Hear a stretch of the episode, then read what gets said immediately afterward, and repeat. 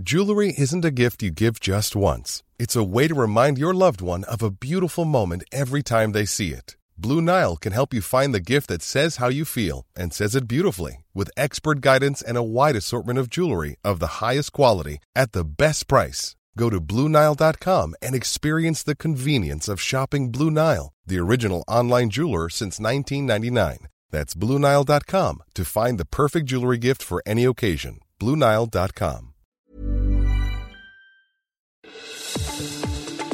El Heraldo Radio presenta Zona de Noticias con Manuel Zamacona. Zona de Noticias, el epicentro de la información.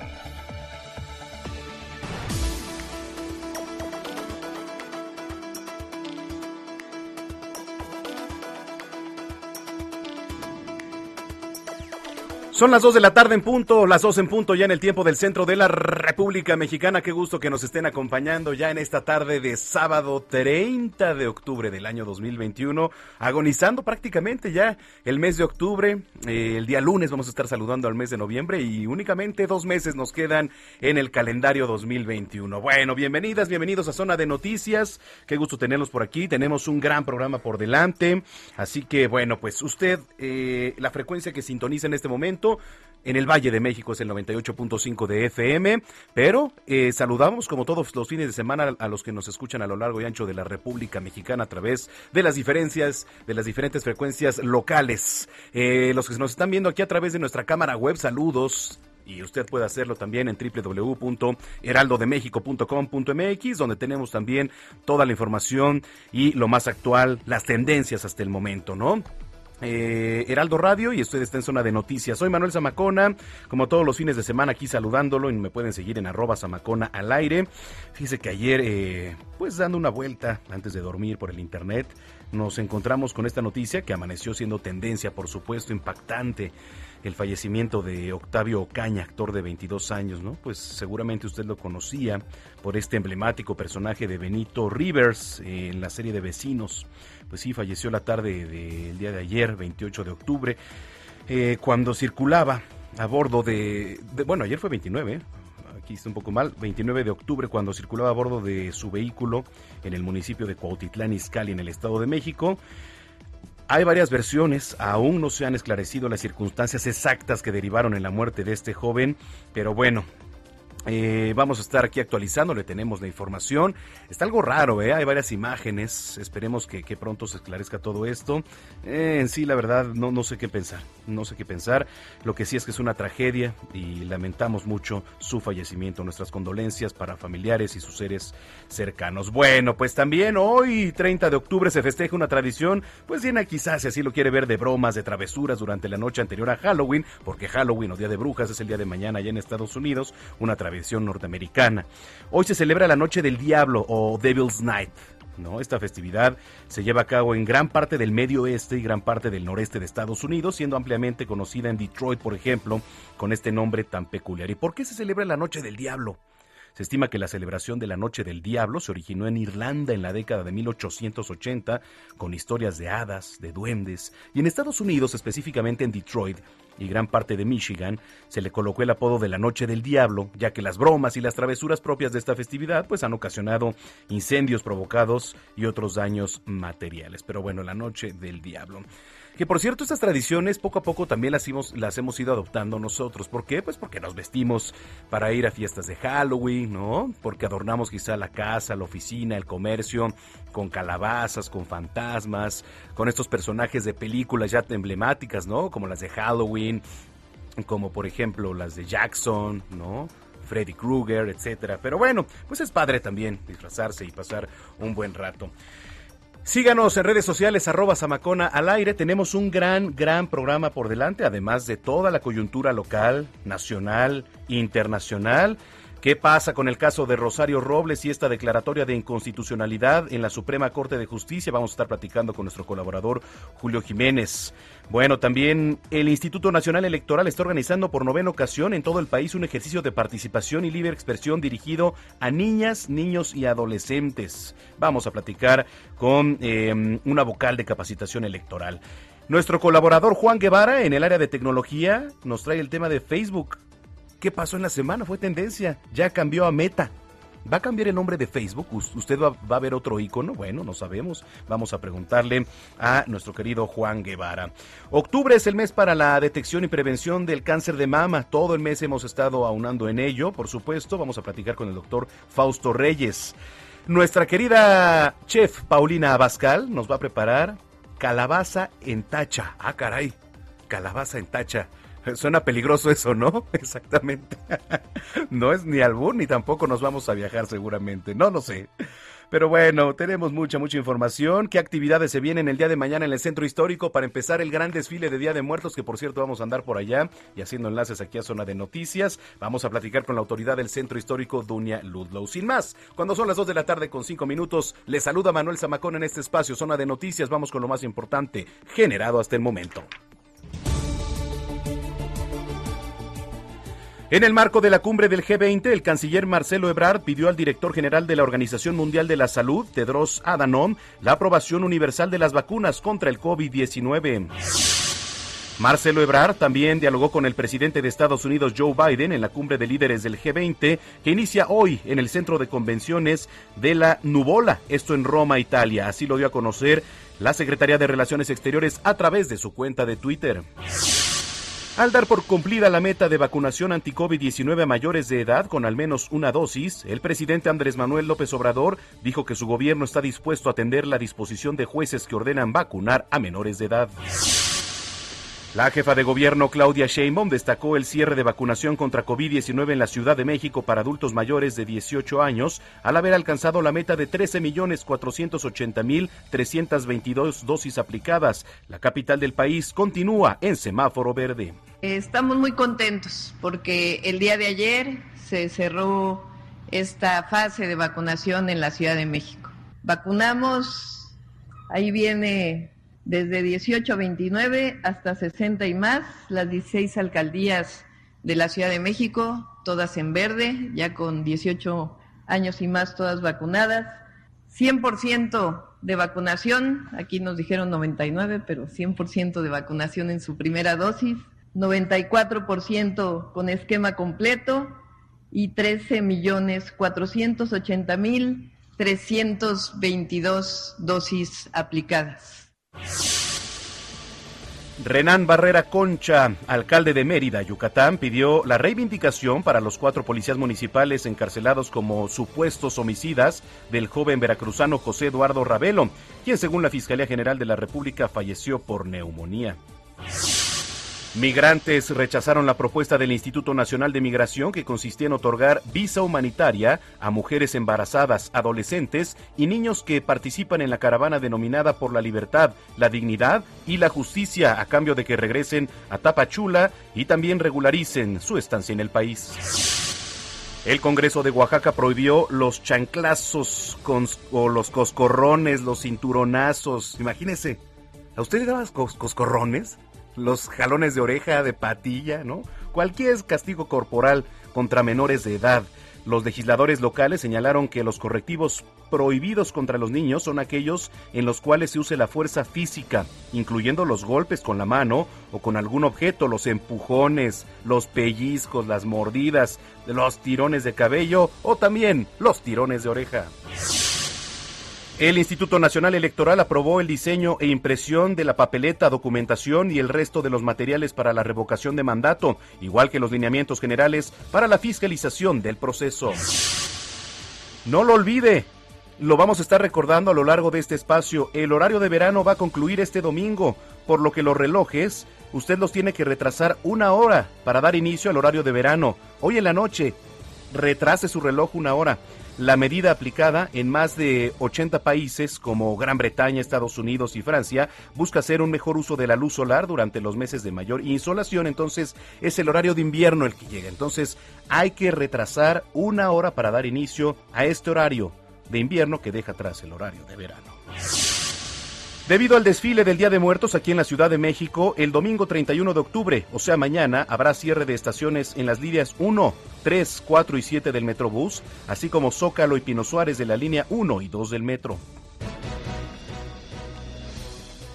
Vámonos a temas internacionales. Autoridades de China cancelaron cientos de vuelos y pidieron a sus ciudadanos que pospongan las bodas y celebren funerales más breves, tras endurecer este viernes las medidas de contención para frenar nuevos focos de COVID-19 a tres meses del inicio de los Juegos Olímpicos de invierno. El primer ministro británico Boris Johnson aseguró que la reina Isabel II se encuentra en muy buena forma después de que los médicos de la monarca de 95 años le recomendaron reposo durante al menos dos semanas más. Vámonos a los deportes. El Liverpool empató 2 a 2 por el eh. El Chelsea tiene ahora tres puntos más que los Reds y se afianzan ya en el liderato de la Premier League. Hoy estará cumpliendo 61 años Diego Armando Manadora. Estaría cumpliendo 61 años ya. Aquí, por cierto, aquel día de su fallecimiento le llevamos una transmisión especial. Estuve al lado de Alejandro Cacho y de Mauricio Barcelata. Bueno, Diego Armando Manadona, por lo que el fútbol argentino se prepara para un fin de semana de celebraciones. La AFA pidió a todos los clubes profesionales que los jugadores salgan a la cancha usando camisetas con la foto de Maradona en el frente y que los capitanes de los equipos usen brazalete azul y blanco. Bueno, se lo adelantábamos al inicio de este espacio Noticias de Espectáculos. El actor Octavio Ocaña, de 22 años, también conocido por su personaje de Benito Rivers en la serie Vecinos, falleció ayer cuando se trasladaba en una camioneta en el municipio de Cuautitlán Izcalli por la detonación de un arma de fuego.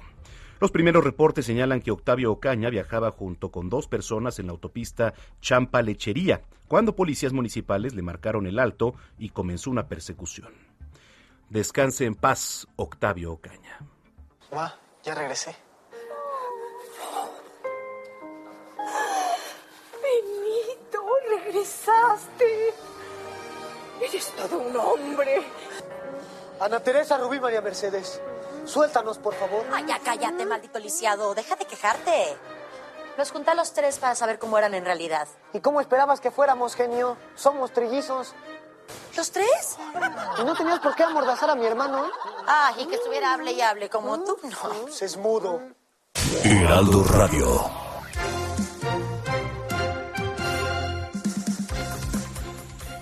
Bueno, las 2 de la tarde con 12 minutos ya prácticamente en el tiempo del centro del país. El secretario de Relaciones Exteriores, Marcelo Ebrard, pidió al director general de la Organización Mundial de la Salud la aprobación universal de las vacunas contra COVID-19. Toda la información en voz de París Salazar. ¿Cómo estás, París?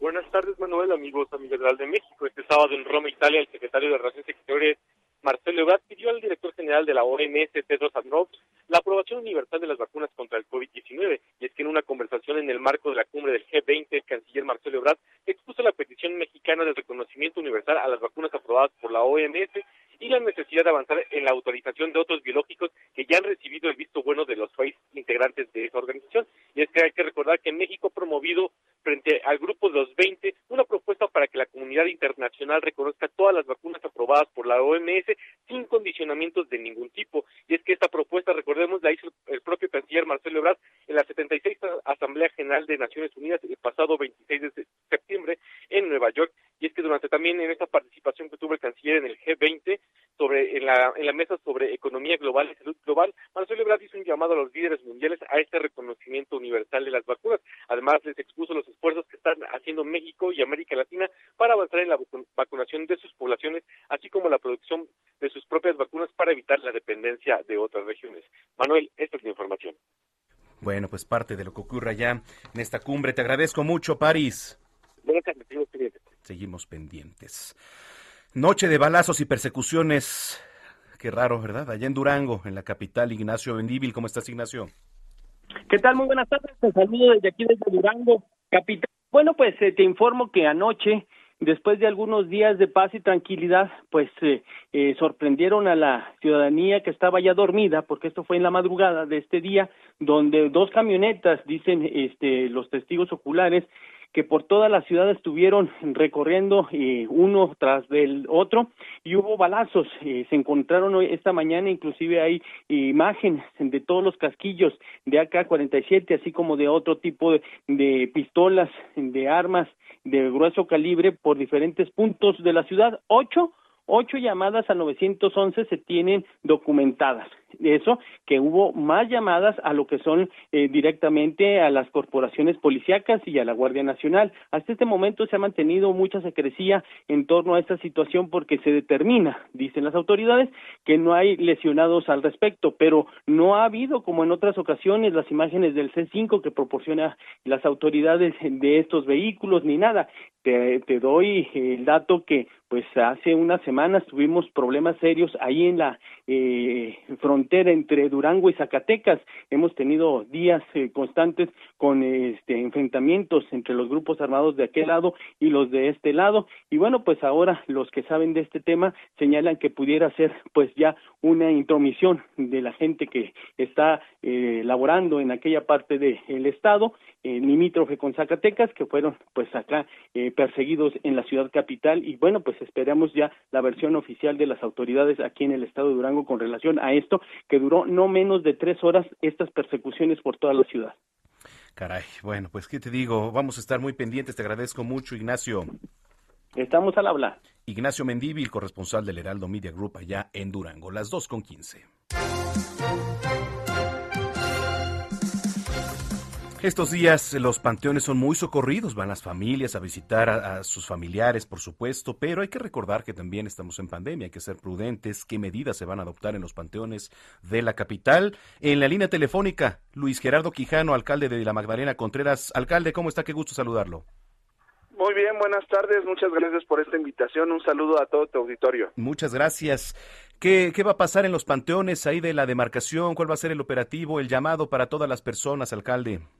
Pues el día de hoy a las ocho y media de la mañana dimos arranque al operativo 2021 Día de Muertos, en donde ya empezamos trabajando desde hace un mes, desde que llegamos a la administración, en la limpieza, en la poda, en la pintura de los panteones.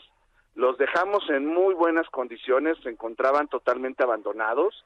Les hemos metido mucho mantenimiento ahorita, mucha limpieza, para recibir desde el día de hoy y hasta el día martes a todos los vecinos que quieran visitar a sus difuntos, tener las mejores condiciones, con agua en las piletas, para que ellos vayan, eh, le den, ahora sí que le den una manita eh, de mantenimiento a, la tumba de su difunto y puedan disfrutar estos días, puedan festejar a sus difuntos y puedan estar en total seguridad.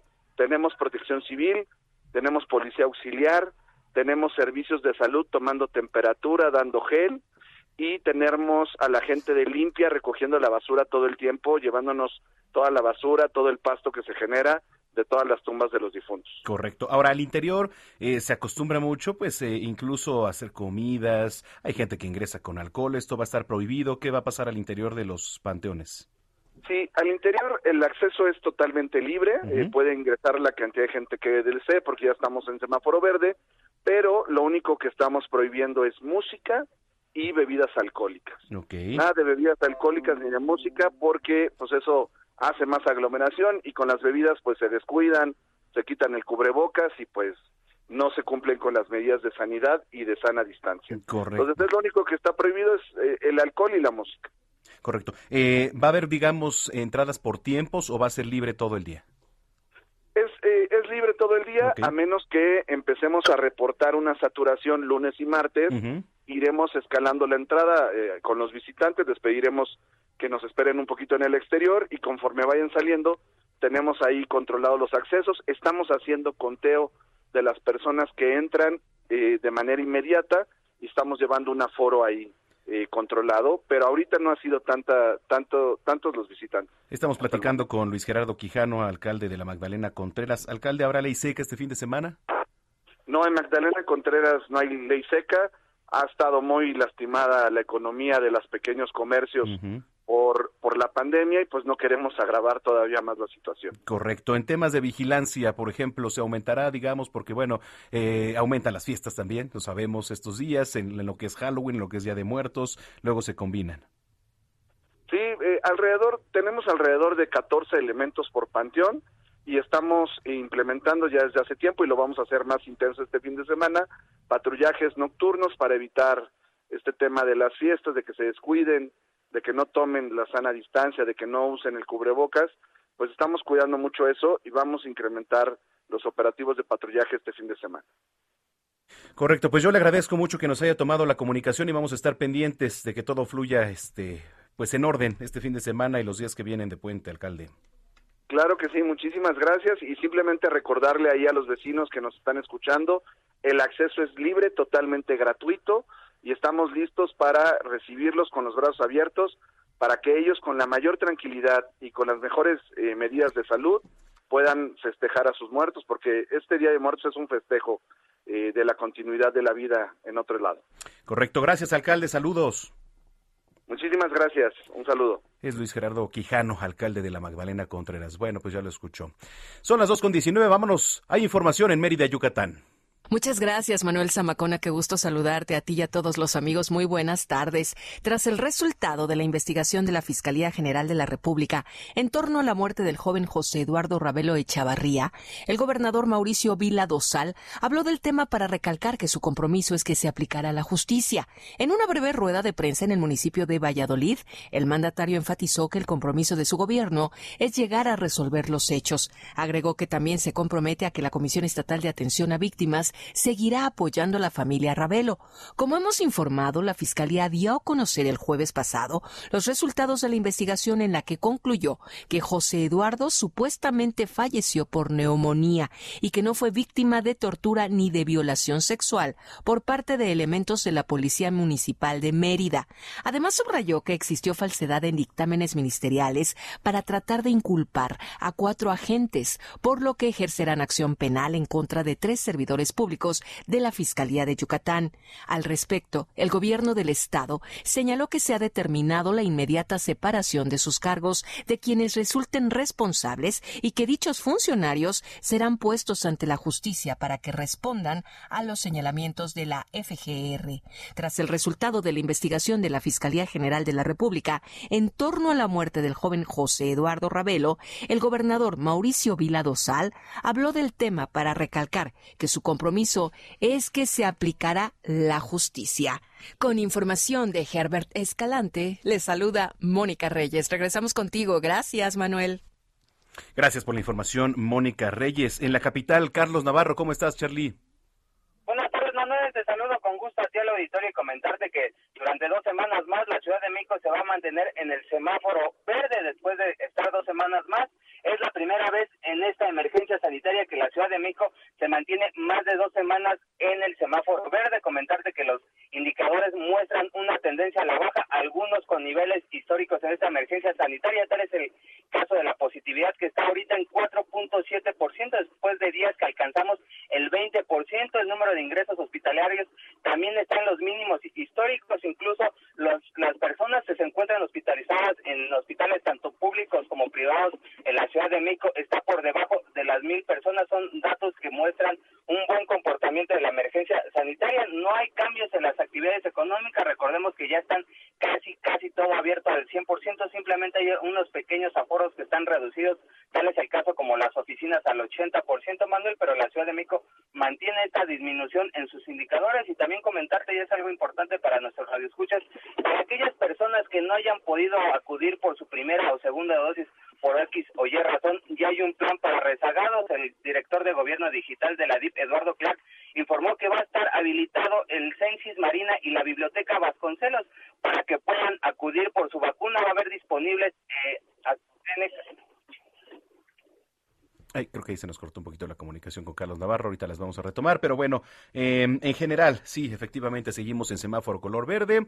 Esto no quiere decir que dejemos a un lado el cubreboca, etcétera, pero bueno, eh, ahí está el... Ah, ya, vamos a concluir. Listo, listo, Carlos. Te comentaba, Manuel, que en la Biblioteca Vasconcelos y en el Censis Marina las personas pueden acudir por sus dosis. Va a haber disponibles AstraZeneca, Sinovac y la Sputnik para aquellas personas que no se hayan podido vacunar por alguna cuestión, si en algún momento tuvieron COVID y no pudieron acudir por su vacuna, están disponibles estas dos sedes. Simplemente tienen que comunicarse mandando un mensaje al 51 51 5 con la palabra vacuna y los van a buscar para armar una cita personalizada y puedan vacunarse. Recordemos que la Ciudad de México tiene el 100% en primeras dosis y el 95% con el esquema completo. Comentaba la jefa de gobierno que es de los niveles más altos a nivel mundial por encima de Tokio, París o Los Ángeles.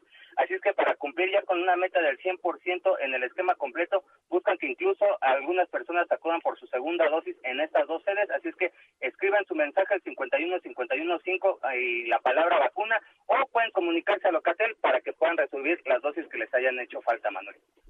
Correcto, bueno, pues ahí está la información, te agradezco mucho, Carlos. Hasta luego, buenas tardes. Muy buenas tardes, Carlos Navarro, aquí en la capital. Y sí, eh, ojo, pues hay que recordar que aquí los eventos al aire libre ya tienen un aforo del 100%. Y no le quiero decir mañana el, el desfile, se esperan 3 millones de visitantes, ojo, no nada más el día de mañana, en todas las festividades por el, el, Día de Muertos, ¿no? Fin de semana, usted sabe que es puente, entonces la capital pues recibe mucho turismo nacional e internacional. Vamos a estar cubriendo ya el desfile el día de mañana. Vamos a tener enlaces aquí para Zona de Noticias. Las 2 de la tarde con 24 minutos. Pausa.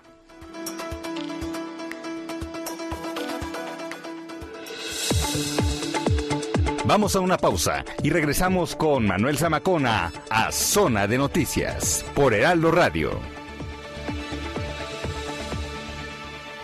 Heraldo Radio. La HCL se comparte, se ve y ahora también se escucha. Ya estamos de vuelta. Zona de Noticias con Manuel Zamacona. En Soriana, recordarlos es tradición. Seis piezas de pan de muerto a 73 pesos. O chocolate y barra de 540 gramos a 60 pesos. Y leche al pura o Santa Clara de un litro, 3 por 63 pesos. Soriana, la de todos los mexicanos. A noviembre 1, aplican restricciones. Aplica en Hiper y Super. Corazón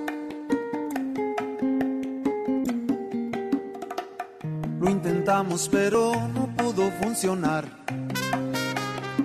Yo hice las cosas mal. Yo sí me enamoré. Me dijiste que no sentías nada por mí. Mira, con esta rola me dan ganas de hablar así. Bueno, señores, señores, regresamos aquí, claro que sí, a su programa Zona de Noticias en el 98.5 de FM. Súbele, por favor.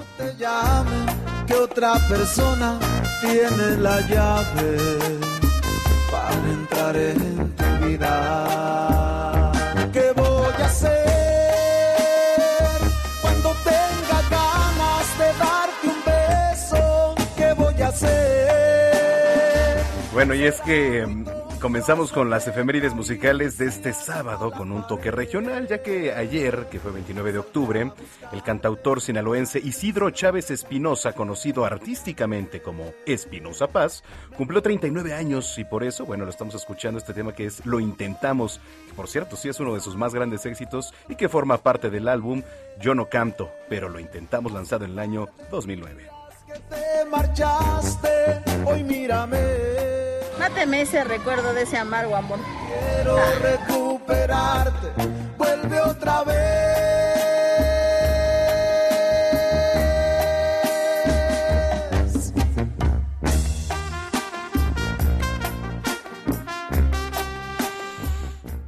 Bueno, las 2 de la tarde, 32 minutos. Le estamos recordando, va a ser este domingo 31 de octubre, cuando dé inicio el horario de verano en nuestro, eh, el invierno, perdóneme, en nuestro país, el horario de invierno aquí en nuestro país, el cual va a estar vigente a lo largo de cinco meses hasta que concluya el domingo 3 de abril de 2022. El objetivo de su implementación es aprovechar más la energía del sol, ya que desde hace unas semanas los días se acortaron. Eh, mañana domingo casi todos los mexicanos tendrán que actualizar su reloj, que bueno, yo le diría que desde hoy en la noche, antes de que se vaya a dormir, por supuesto, hay que retrasar el reloj una hora. ¿Qué se pretenda? Pues aprovechar más la luz del día. La medida se implementará en casi todo el país, sin embargo existen excepciones, por ejemplo los estados que colindan con Estados Unidos, el cambio de horario se va a realizar hasta el primer domingo del mes de noviembre, mientras que por ejemplo allá en Sonora, en Quintana Roo, no se realizará el cambio de horario. Para el día de mañana se calcula que los primeros rayos del sol se podrán observar desde las 6.30 de la mañana ya y la noche va a caer alrededor de las 7, entonces pues días más cortos. En lo particular me gusta más este horario que mm, pues anochece un poco más tarde, digamos. ¿Por qué? Pues porque podemos aprovechar más el día. Entonces, bueno, ¿a qué hora comienza el horario de invierno, señoras y señores? De acuerdo con la Secretaría de Energía, El cambio de hora se realizará mañana domingo 31 de octubre a las 2 de la madrugada. Si usted tiene teléfono inteligente, eh, el teléfono lo hace de manera automática. ¿eh? Los teléfonos se cambian de manera automática. Entonces, eh, esté pendiente. Se sugiere a las personas que en caso de que su reloj no sea inteligente o con conexión a Internet, si es este análogo, pues usted debe atrasarlo una hora de forma manual. ¿Cuándo va a concluir el horario de invierno? Va a estar vigente a lo largo de cinco meses hasta que concluya el domingo 3 de abril de 2022. En nuestro país comenzó a implementarse el cambio de horario en el año 1996, hay que recordar, durante el gobierno del presidente Ernesto Cedillo Ponce de León. Esto con el objetivo de ahorrar luz eléctrica. Y desde entonces, el horario de verano abarca el primer domingo de abril al último domingo de octubre en la mayor parte del territorio mexicano, y aunque se ha tratado de abolir en diversas ocasiones, sigue vigente por disposición presidencial. 2 con 34. Hace un par de días que te marchaste, hoy mírame. Solamente quiero recuperarte, vuelve otra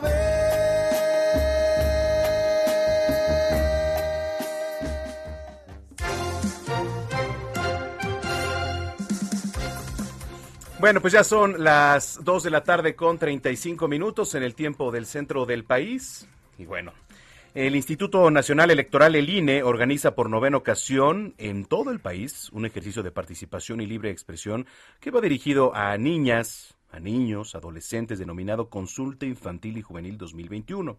¿Cuál es el objetivo de todo esto? Me da mucho gusto tener aquí hoy en cabina a Misar, eh, Mis, Misraín. Misraín. Está un poco complicado. ¿De, dónde, ¿De dónde es tu nombre, Misraín? Es bíblico, es hebreo. Es hebreo. Sí. Misraín Gómez Jiménez, vocal de capacitación electoral y educación cívica de la 08 Junta Distrital Ejecutiva de la Ciudad de México. Pues bienvenido, Misraín. Muchas gracias, Manuel. ¿Cuál es el objetivo de, de todo esto que, que, se está organizando para la participación de niñas, niños y adolescentes? Bueno, buenas tardes. Nuevamente muchas gracias por el espacio que nos brindan aquí, en este caso a la Junta 8 del Instituto Nacional Electoral. Eh, el objetivo de este ejercicio cívico, que ya es la novena ocasión que, se realiza ciertamente, es generar un espacio de participación, de libre expresión, eh, para que las niñas, los niños y los adolescentes de todo el país eh, expresen, insisto, de manera libre sus opiniones, sus comentarios, sus respuestas con respecto a una boleta que se les que se les eh, proporciona mediante vía electrónica uh -huh. o vía impresa. Uh -huh. Ellos la contestan y allí opinan de, en este caso van a ser, los temas van a ser derechos humanos, okay. va a ser cuidado del planeta y algunos aspectos de la pandemia, cómo te, te sentiste en la pandemia o te sientes porque todavía no termina. Eh, te sientes triste, te sientes estresado, te sientes alegre o qué, cómo la viviste. Entonces son aspectos que se tocan dentro de la de las diferentes boletas que son cuatro por el rango de edad que se van a manejar. Ok, yo creo que también es, es ir formando, ¿no? A, a reserva de, de, las preguntas que se hagan, esta participación en las niñas, en los niños, en los adolescentes, ir formando ya un, un criterio de participación para que al cumplir la mayoría de edad, pues bueno, pues se formen este hábito de salir, de votar, etcétera, para, para generar una democracia. Definitivamente ese es un punto principal del ejercicio. El hecho de que el niño, la niña, el adolescente sepa que se le está consultando, que se le está tomando en cuenta, uh -huh. que su opinión puede contar, que su comentario, lo que él opine, puede contar y que el día de mañana, como exactamente bien lo describes, cuando ya sea un ciudadano hecho y derecho con todas las de la ley, uh -huh este, pues él diga, pues esto yo lo vi cuando era un niño, una niña, un adolescente, y ahorita pues me vuelven a dar lo mismo, y creo que es algo formativo. Sí, por supuesto. Más que nada, eso es el meollo del asunto, de la consulta, aparte de otros aspectos, obviamente, pero eso es básico, la formación. Eh, estabas hablando de boletas quizá electrónicas, todo esto. ¿Cómo va a ser la votación? ¿A través de, de internet? ¿En sus casas pueden votar o pueden salir a, a alguna casilla instalada? No lo sé. ¿Cómo, cómo va a estar el ejercicio? Sí, mira, eh, las modalidades son virtual y a distancia. Okay. Evidentemente en esta ocasión por primera vez y esto viene por la pandemia. Claro. Por la pandemia este se va a privilegiar la modalidad a distancia por medio de un equipo de cómputo, uh -huh. un dispositivo móvil este que tenga acceso a internet. ¿Sí? Esa es la modalidad que nos están este, indicando que se debe privilegiar definitivamente para evitar o disminuir posibles contagios.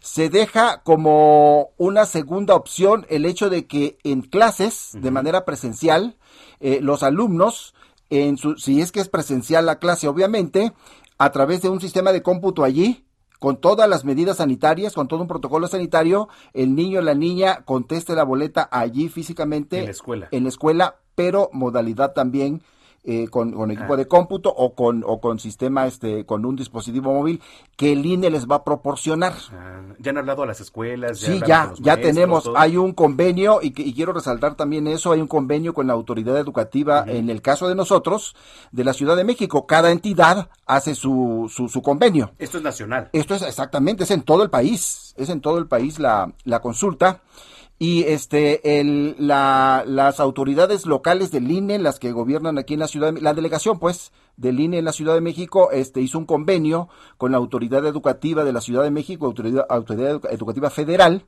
y este mediante ese convenio se nos abrieron las puertas muy bien, ha, ha habido mucha aceptación por parte de las escuelas, ya tienen el comunicado ellos y ya ellos nos indican, nosotros vamos a participar a distancia, aquí las clases son virtuales, adelante. No que nosotros tenemos presencial, ustedes tráiganos los equipos y aquí aplicamos el protocolo sanitario y aquí se los damos a cada alumno y aquí lo contestan. Entonces ellos nos indican cuál es la manera en que, quieren participar. ¿Y el rango de edad de qué estamos hablando? Claro que sí, estamos hablando desde un rango de edad eh, de 3 a 17 años. A los 17. Sí, hay cuatro tipos de, boletas, son cuatro rangos de edad. El primer rango es de 3 a 5 años.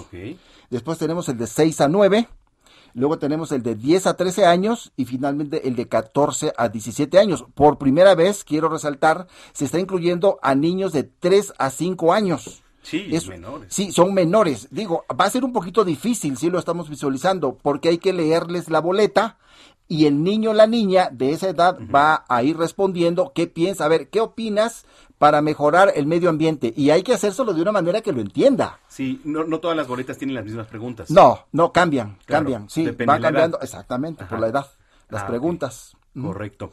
¿Los resultados? ¿Cuándo se dan resultados? Mira, los resultados, eh, en un primer momento, eh, las delegaciones del INE en cada una de las entidades del país, que son 32, incluyendo la Ciudad de México, en diciembre van a dar los resultados generales de la participación en cuanto a número de participantes, eh, cuántos fueron niños, cuántos niñas, cuántos adolescentes, los rangos de edad y tabular cada una de las respuestas, el que habla allí, que te repito, de derechos humanos, de cuidado del planeta, medio ambiente, de la pandemia, de este y algunos otros aspectos como por ejemplo no sé este recibes agresiones en tu en tu escuela en tu casa en tu entorno, cómo ves el entorno, cómo lo vives, cómo te sientes seguro. Entonces, todas esas respuestas se van a tabular y se van a dar en ese momento. Pero a partir del 2022 también cada junta distrital, cada junta local va a, mm, de alguna forma, difundir esta información precisamente con las escuelas, con organizaciones no gubernamentales, con la sociedad civil, con el gobierno incluso este llevarles eh, los resultados. Para qué para tratar de incidir en que esos resultados formen parte de una política pública del Estado mexicano. Recordando eh, Misraín que bueno, todo esto no tendrá un impacto para elegir a algo en particular o a alguien en particular, sino es un ejercicio. Y es importante recalcarlo, ¿no? De participación, porque luego la gente, ¿cómo que va a votar mi hija, mi hijo? ¿Para qué? ¿Qué está pasando? No, no exactamente. No es, no se va a votar por alguien, simplemente es un ejercicio de, de participación, de conocer la opinión de los niños, de las niñas, qué piensan sobre los aspectos que acabamos de mencionar y sobre, por ejemplo, agresiones, el bullying, este, te sientes discriminado, te sientes triste eh, qué extrañas de tu escuela, etcétera. todo eso, todos esos son los temas. Pero fíjate que muy bien lo mencionaste cuando dices que es un elemento formativo. En realidad eso es la, la consulta, ir incidiendo en el niño, en la niña, para que sepa lo que es la participación y el día de mañana pues acuda a las urnas a, emitir su voto. Creo que es la mejor forma de, gobierno que hay actualmente, estarás de acuerdo conmigo, espero. Eh, la democracia y, y una parte de la democracia es precisamente el saber, el ir a elegir a nuestros representantes populares. Sin duda. ¿Dónde puede encontrar más información la gente? ¿Página de internet, del propio Claro, hay un micrositio en la página INE.mx, es, es la página oficial del INE, allí hay un micrositio, allí dice consulta infantil y juvenil, y este allí puede mm, ingresar y allí obtener eh, información. Incluso va a haber una liga general, te comento, para aquel niño que no, que su escuela no participó o que lamentablemente no, no, no llega a clases, él puede ingresar en esa liga general. Es, ahí es para toda la, la, población. Sin embargo, cada plantel, cada escuela va a tener una liga específica. Esa nosotros se las vamos a llevar a la escuela Benito Juárez, a la escuela ah, Francisco Madero, la que tú quieras. Le vamos a decir, con esta liga ustedes entran y qué nos va a permitir esa liga, saber qué opina específicamente esos niños de la escuela Benito Juárez o de la escuela ah, Francisco y Madero, por dar un ejemplo nada más. ¿Qué días únicamente recordar? Sí, mira, es todo el mes de noviembre, todos los días hábiles del mes de noviembre. Sin embargo, estamos privilegiando los días 16, 17, 18, 19 y 22 de noviembre. ¿Por qué? Porque el 20 de noviembre se celebra el Día Universal del Niño y el INE quiere de alguna forma como un simbolismo que en esas fechas el niño que, que sepa que, que, se celebra el Día Universal del Niño, pues que, que, que vea que se le está tomando en cuenta y que se le pregunta su opinión sobre esos temas. Correcto. Oye, pues te agradezco mucho que nos hayas venido a exponer este tema, a informar. Siempre es importante la participación de las niñas, los niños y los adolescentes en esta formación desde pequeños para que en un futuro pues seamos buenos ciudadanos y acudamos a las urnas. Claro, el agradecimiento es mío, Manuel Zamacona, y muchísimas gracias por el espacio y que nos permitan ustedes difundir estas actividades de carácter cívico, no solamente para nuestro distrito electoral, que es el 8, de la Ciudad de México que está en Cuauhtémoc, sino para toda la Ciudad de México e incluso para todo el país, ya que es un ejercicio a nivel nacional. Pues muchas gracias, Misraín. Gracias a ti. Gracias, es Misraín Gómez Jiménez, vocal de capacitación electoral y educación cívica de la 8 Junta Distrital Ejecutiva de la Ciudad de México. Ahí lo tiene, ahí lo tiene para que participen. Son las 2 de la tarde ya con 45 minutos. Contrastando ideas con Julio Jiménez.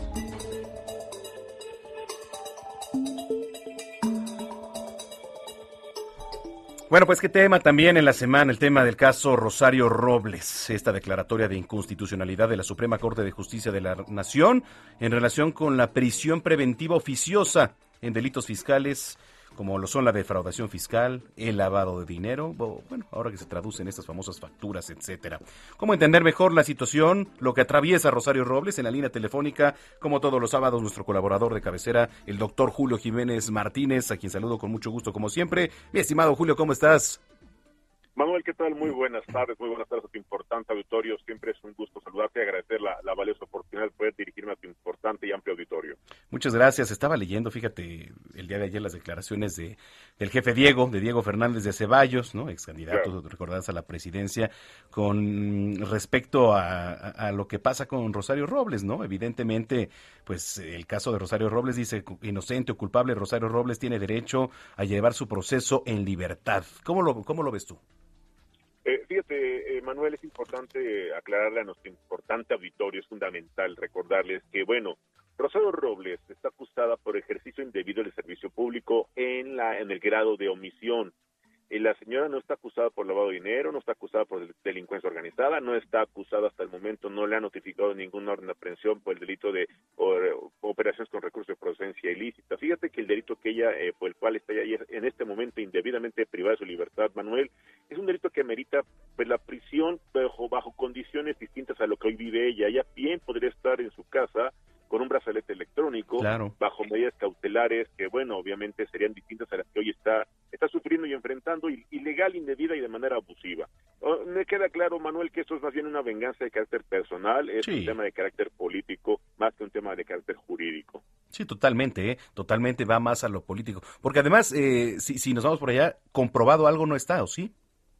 Fíjate que a la señora no, ofreció la Fiscalía General de la República una licencia para conducir licencia que jamás tramitó ella, licencia que presentó incluso la Fiscalía y que ya la autoridad jurisdiccional en materia federal se pronunciaron en relación a ese documento, que además es apócrifo, y que evidentemente el juicio de amparo, aquí sí debo reconocer el Poder Judicial de la Federación, le otorgó el juicio de amparo a la señora para que fuera revisada la medida cautelar en una audiencia. Sin embargo, desgraciadamente, los argumentos del juez de control, el juez que está ahorita conociendo de este asunto, pues él valoró que la señora, pues eh, hay alto riesgo de que se pueda sustraer, de que los elementos de que ella ha incurrido en algún tipo de omisión o falsedad, y que bueno, pues evidentemente esos son elementos que a criterio, claro, del juzgador, son suficientes para que ella permanezca privada de su libertad. Y bueno, te quiero decir que esto, te reitero, eh, pues la señora pudo haber exhibido su pasaporte, pudo haber eh, presentado las garantías de un inmueble, señalar el domicilio, someterse incluso, reitero, al brazalete electrónico, y bueno, bien vivir eh, el proceso desde, obviamente, el arraigo domiciliario. No así el caso de Emilio N., que es un tema distinto, porque bueno, él está sujeto a un criterio de oportunidad en la modalidad de testigo colaborador. Claro, este criterio de oportunidad se ha vuelto más bien un criterio de impunidad. Sin embargo, bueno, pues es un tema que aquí la Fiscalía y el Poder Judicial están dándole un trato preferencial a este testigo colaborador del actual gobierno, Manuel. Y entonces, pues de, de nada, ¿no? Han servido estas sentencias a su favor de, de, lo que son magistrados, incluso jueces, ¿no? Este, Mm, pues, declaratorias falsas, ¿no? O, o, de qué ha servido? Pues mira, yo creo que aquí si el gobierno federal tuviera el interés realmente de combatir la corrupción o acabar con estos eh, pues aparentes eh, delitos y delincuentes, pues ya debería haber iniciado carpetas de investigación incluso en contra de un expresidente u otros funcionarios directamente vinculados con él. Ha habido señalamientos, debo, debo también ser, debo ser honesto, ha habido Sí. señalamientos, ha habido comentarios que bueno, se iniciarían algunas investigaciones en contra de te puedo mencionar el ejemplo, el ex titular de la Secretaría de Hacienda y Crédito Público, que hoy se encuentra, por cierto, en Israel. Eh, bueno, pues el expresidente anda feliz de la vida en España.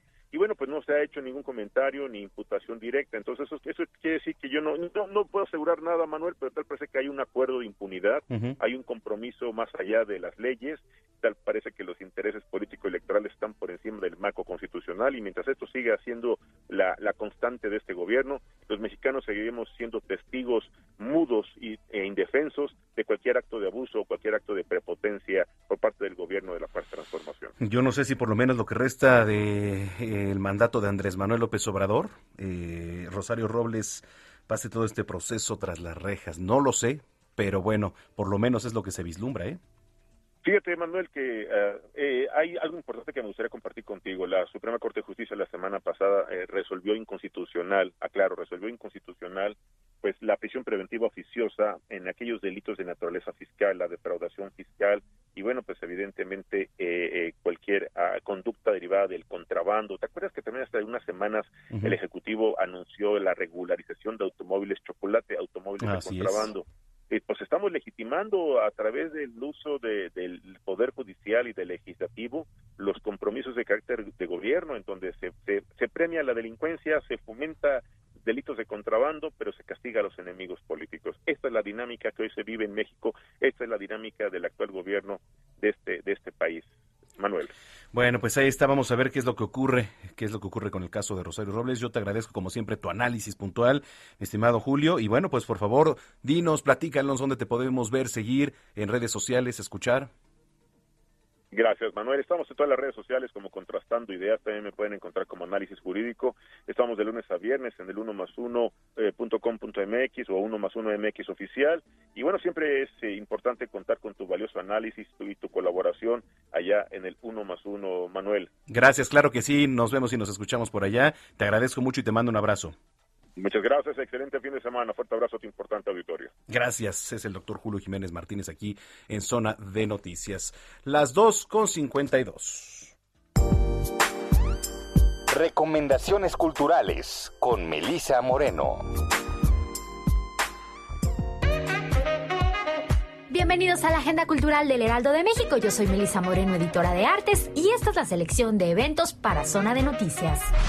La obra Variaciones Schrödinger aborda de manera poética el tema del duelo por desaparición forzada, explorando las consecuencias individuales y sociales del dolor de una familia que espera tener noticias sobre el paradero de su ser amado. Ante la falta de certezas de vida o muerte, para los ojos que esperan la persona desaparecida permanece indefinidamente en una suerte de superposición de estados como en la paradoja del gato de Schrödinger, es decir, está vivo y muerto a la vez. Bajo esta premisa, se alternan en escena distintos escenarios realistas y oníricos que nos llevan de la mano por la travesía de un duelo no resuelto, como el que viven cientos de personas en nuestro país. La temporada finaliza este 7 de noviembre en el Teatro Orientación del Centro Cultural del Bosque.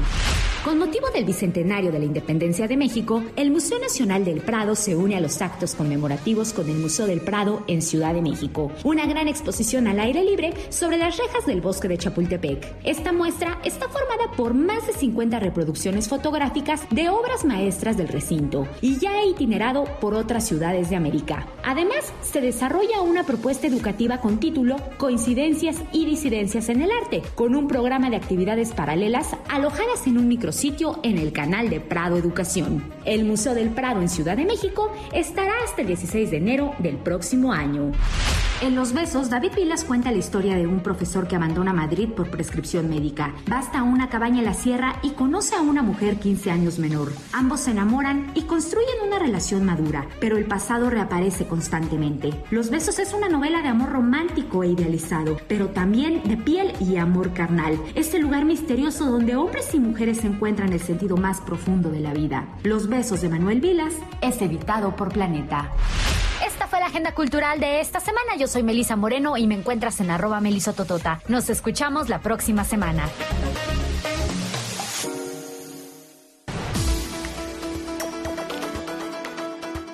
Bueno, pues ahí están las mejores recomendaciones culturales en voz de nuestra querida Melisa Moreno. Yo los invito para que participen con nosotros, arroba Samacona al aire. Oiga, eh, hoy por la noche, al rato le voy a dar todos los detalles, va a haber un evento al cual lo quiero invitar en el Parque La Mexicana, ahí en Santa Fe, que va a estar padrísimo, que es de la Major League Baseball para ver la serie mundial, el juego número 4. Ayer estuvo buenísimo, de verdad, 2-0 ganó Atlanta en un verdadero duelazo. Regresando, le doy todos los detalles para invitarlos ahí al Parque de la Mexicana a ver hoy el cuarto de la serie entre los Houston Astros y los Bravos de Atlanta. Vamos a una pausa.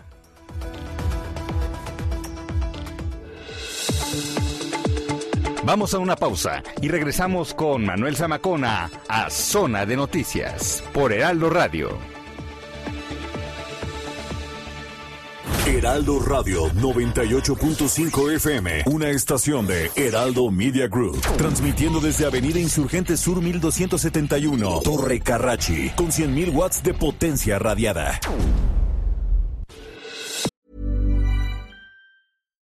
Millions of people have lost weight with personalized plans from Noom, like Evan, who can't stand salads and still lost 50 pounds. Salads, generally, for most people, are the easy button, right? For me, that wasn't an option. I never really was a salad guy. That's just not who I am. But Noom worked for me. Get your personalized plan today at Noom.com. Real Noom user compensated to provide their story. In four weeks, the typical Noom user can expect to lose one to two pounds per week. Individual results may vary. Ya estamos de vuelta. Zona de Noticias con Manuel Zamacona. En Soriana darle más a tu familia es muy fácil. Aprovecha que el aguacate a granel está a 49.80 el kilo o el pollo rostizado entero a 89 pesos. Sí, a solo 89 pesos. Soriana, la de todos los mexicanos. A octubre 31. Aplica restricciones. Aplica en Hiper y Super.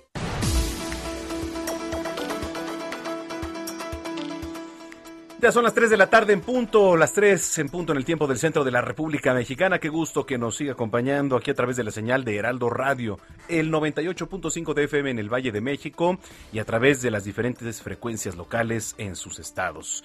Eh, bueno, si usted nos acaba de sintonizar, bienvenida, bienvenido a Zona de Noticias.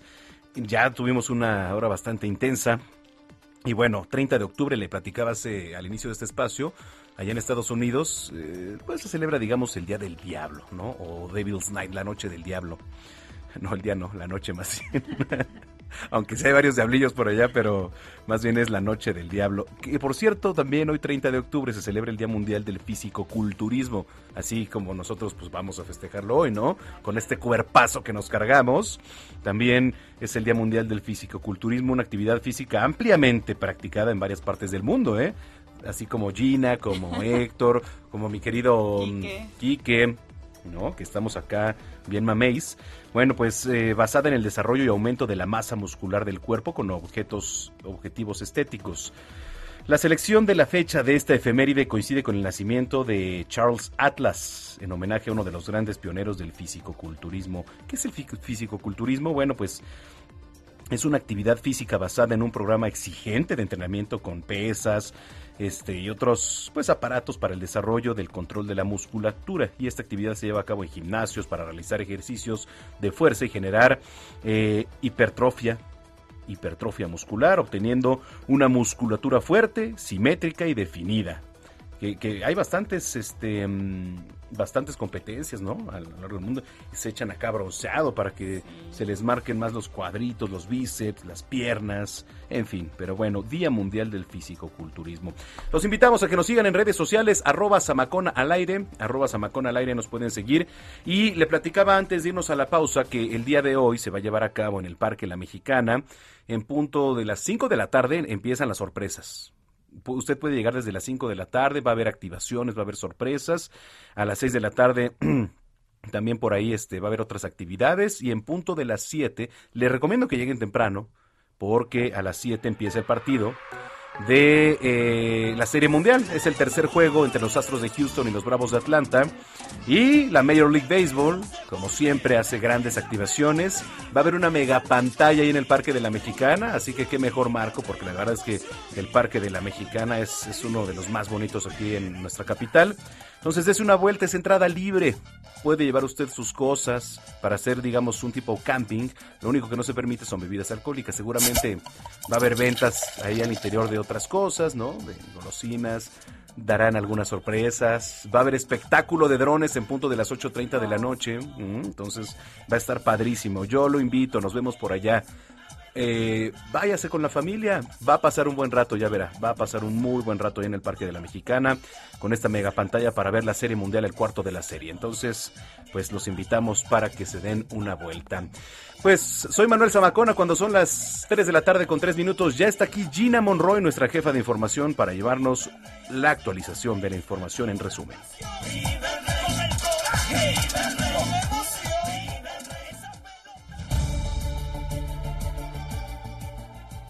Morena en la Cámara de Diputados presentó la iniciativa de incrementar la licencia por paternidad a 31 días con goce de sueldo. La iniciativa busca reformar al artículo 132 de la Ley Federal del Trabajo. El Centro Regional de Identificación Humana de Coahuila realiza la quinta exhumación masiva que cumple una semana en el Panteón San Ignacio en Ramos Arispe y donde hasta el momento se han recuperado mínimo 11 individuos. Alfredo del Mazo, gobernador del Estado de México, supervisó los avances de embobadamiento de parte del río de los Remedios. Esta obra busca entubar parte de este cauce para reducir problemas como la contaminación y evitar inundaciones provocadas. El secretario de Seguridad Nacional de Estados Unidos, Alejandro Mayorkas, comunicó ayer la decisión de poner fin al programa Quédate en México. Si bien la iniciativa redujo los cruces, sus costos humanos son sustanciales y no pueden justificarse. Así lo aseguró. Tan demente, no buscarte entre la gente, olvidar que no estás, no me quieres más, que nunca volverás. Bueno, Manuel, estamos escuchando a Kalimba porque fíjate que mañana va a estar en, el desfile por el Día de Muertos, este que pues mañana tú también vas a estar ahí transmitiendo y va a tener lugar este mañana domingo, va a recorrer durante cinco horas la ruta del Zócalo al Campo Marte el desfile y bueno, Kalimba va a estar en uno de los carros alegóricos y llevará un atuendo prehispánico pues ahí... Ah, ¿En dónde? Este, Kalimba. Oye, va a haber el espectáculo de mañana de, mañana, sí. Ahí va a estar Kalimba cantando con vestuario prehispánico y bueno, ya sabes. Qué ganas de ver a Kalimba con vestuario prehispánico, ¿no sabes? Ahí en, Reforma. este Que por cierto anda también en la obra Jesucristo Superestrella. Sí, también... Eh, aprovechando. ¿Ya la viste? No he querido ir, pero No, no, nada más. a mí no me gustó. No. Me van a decir, ¿cómo Zamacona? Que bueno, pues no me gustó ya. ¿Qué Sí, tiene? tengo muchas ganas de ir. Creo que va a estar Carlos Rivera, ¿no? Ahora en una nueva temporada. en unas Sí, yo la vi hace un par de años. Sí, sí, un par de años, porque fue antes de, de la pandemia. Sí, ya, híjole. Pero bueno, buena obra, buena obra, este, Gina. Es. ¿Vas a ir Ah, no, pues mañana hay que recordarle al público que vamos a estar en cobertura especial desde el Paseo de la Reforma. Haciendo enlaces aquí en zona de noticias va a estar nuestro querido Heriberto Vázquez, este y entonces bueno llevándoles todos los detalles porque pues sin duda se espera por lo menos ahí en lo que va del recorrido unas 30 mil personas. Por lo menos. Por lo menos, ¿no? Mínimo, Sí. si no es que las que se vayan sumando, ¿no? Muchas gracias. El jueves fue cumpleaños de nuestra querida Gina Monroe, nuestra jefa de información. Gracias. Ya 40 y... Casi los 50. Sí, ya llegando al cuarto, pues no, no es cierto. No es cierto. Muchas felicidades. Muchas gracias, Manuel. ya viene el pastel en camino. Ah, muchas Ahorita lo gracias. vamos a partir. Muy bien, ¿Eh? muchas gracias. ¿eh? Muchas felicidades. muchas gracias, Manuel. y que sigas cumpliendo muchos más. Muchas, muchas gracias. Es Gina Monroe. ¿Dónde te puede seguir la gente, Gina? Ay, en arroba Ginis28. Vámonos. Arroba Ginis28 y puedes seguir a nuestra querida Gina Monroy. Gracias, Gina. No, gracias a ti, Manuel. Muy bien, son las 3 de la tarde con 7 minutos. Gastrolab con Paulina Bascal.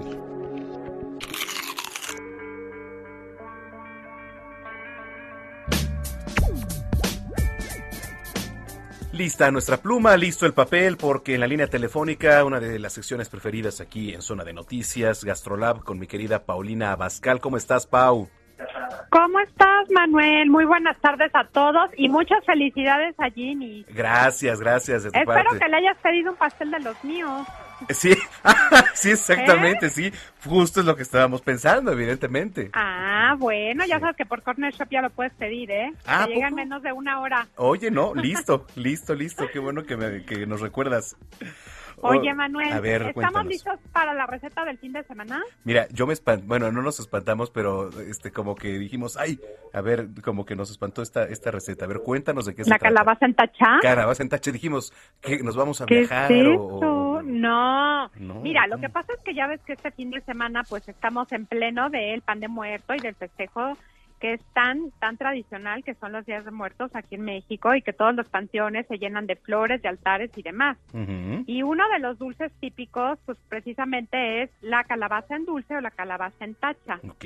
Se le conoce así porque cuando todos los jornaleros iban a hacer todo su trabajo al ingenio, llevaban su calabaza, iba perfectamente agujerada y la ponían en el caso en donde se estaba consumiendo toda esta azúcar y que se iba eh, refinando. Entonces la metían en donde estaba todo lo que era el piloncillo. Y bueno, se volvió muy, muy, muy tradicional, muy típico y es una verdadera delicia y es pues un plato muy económico que amamos los mexicanos. Sí, por supuesto, además muy rico, muy rico. Muy rico. Mira, lo que van a hacer es comprar una calabaza como las que están ahorita en, te- en plena temporada, las anaranjadas. Es importante que sea eh, pues justamente anaranjada por dentro. Eh, ¿De cualquier entonces, tamaño? Bueno, depende mucho el tamaño de la familia, Manuel. Bueno, si sí. tú vas a cocinarla para cuatro personas, pues compra tu mediana, pero si tenemos una familia numerosa, pues com- compren la grandota, Ok, perfecto. ¿ok? Y entonces van a poner en una cacerola, yo les recomendaría que lo partan ya en el mercado, porque es muy dura la cáscara de la calabaza. Sí, Y si no, en la cocina les va a costar un poquito de trabajo. ok. Entonces, una vez de que ya la piden partida, importante es que si ustedes quieren utilizar las semillas de calabaza, las pueden lavar y las pueden hacer también como botanita, las meten al horno con sal, allí como unos 100 grados un ratito, Ok. y eso es aparte, ¿no? O la puedes poner completamente ya como en gajitos y le vas a poner agua a que cubra la mitad, vas a poner, ya sabes, estos conitos de piloncillo que encuentras en el mercado y ya los encuentras también en el súper. Sí, eso sí lo Vas a poner, si es una calabaza mediana a grande, van a poner cinco conos de piloncillo. Van a poner cuatro piezas de anís estrella, De anís. Anís estrella, unas tres piezas de clavo de olor, Ok. tres ramas de canela y la van a dejar ahí hervir como por dos horas y media a fuego lento. A fuego lento.